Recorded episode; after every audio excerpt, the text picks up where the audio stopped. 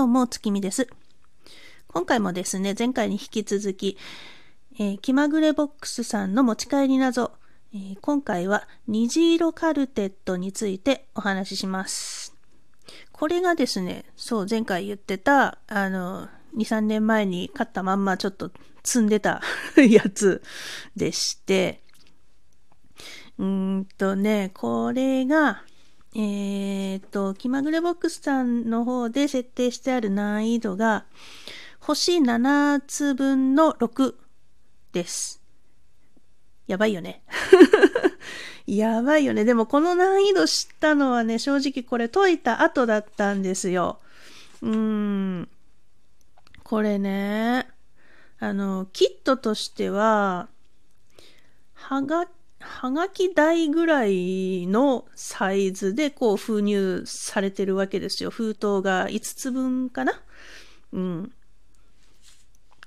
で、こんなコンパクトなやつに、まあ、封筒5つ分の中広げると、これ A4 ぐらいあるのかな？の片面印刷のものが入ってるんですけども、うん。あ、先にね、えっ、と、えー、難易度が7分の6で、で、想定、えー、解読時間が、あの、うん、プレイ時間が80分から150分。で、私と夫2人でやって、110分でクリアしました。一応想定の時間内でこれも良かったのかな と思いますけども。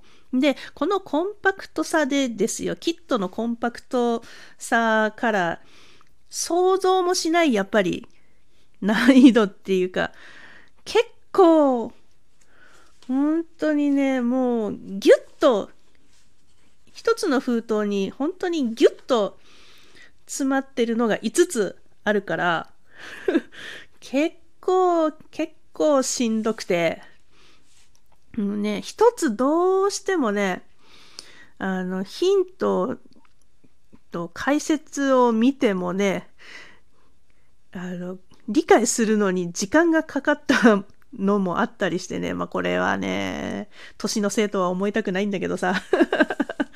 えと、えっとって二人で言いながら、こうで、こうだからっていう、ね、もう本当にね、一個一個を確認しながら、ああ、そうなんだっていうのが一つ、まあちょっとありまして、でね、これ難易度7分の6っていうのは、うーん、まあ多分ね、一番最後の、いわゆる大謎のところですよね。これはね、うん、あの、最後の大謎、本当にね、ヒントなしでは無理。前回もなんかそんな話したけども、この難易度は本当にね、ヒントなしでは無理です。底辺の、底辺の謎倉としては無理です。いや、もう解説見ながらでも、ん？ん？って言いながらだったので、ね、解説っていうか、まあヒントね。うん。いやー、ちょっとこのギミック、ね、よく考えるなーって思いますやっぱプロは、ねすごいなと。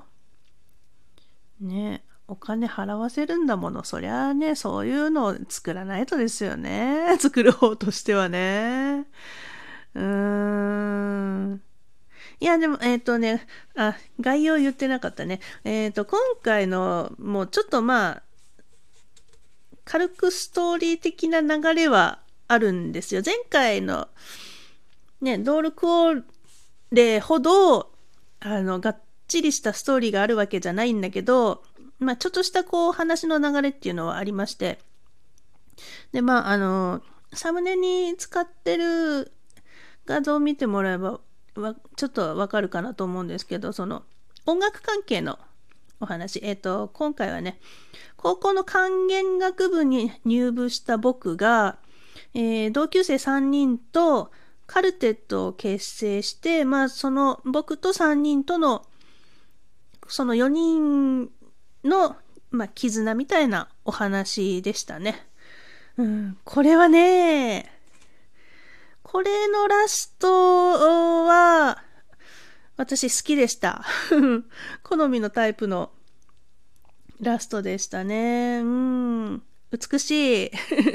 これもなかなか美しい部類に入るんじゃないかと思います。いいね。やっぱこういう、こう、うん、ストーリー、うん、まあストーリーものっていうほどがっつりじゃないけども、うん、こういうラストの持っていき方は美しくて好きです。いいよね。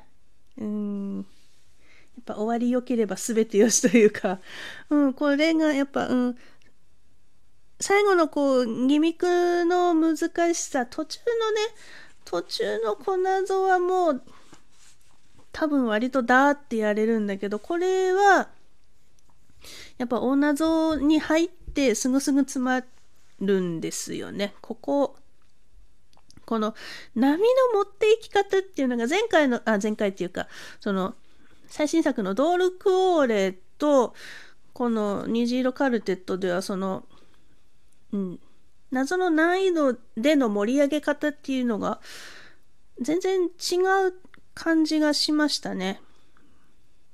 まあね、毎度毎度同じような気象転結ではね、面白みもないんでしょうからそういうところのこうね作り方の違いっていうのもちょっと分かって面白かったなと思います。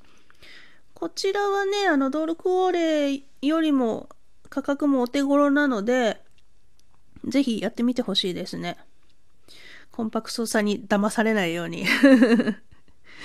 というわけで、えー、今回は虹色カルテットについてお話ししました。それではまた月見でした。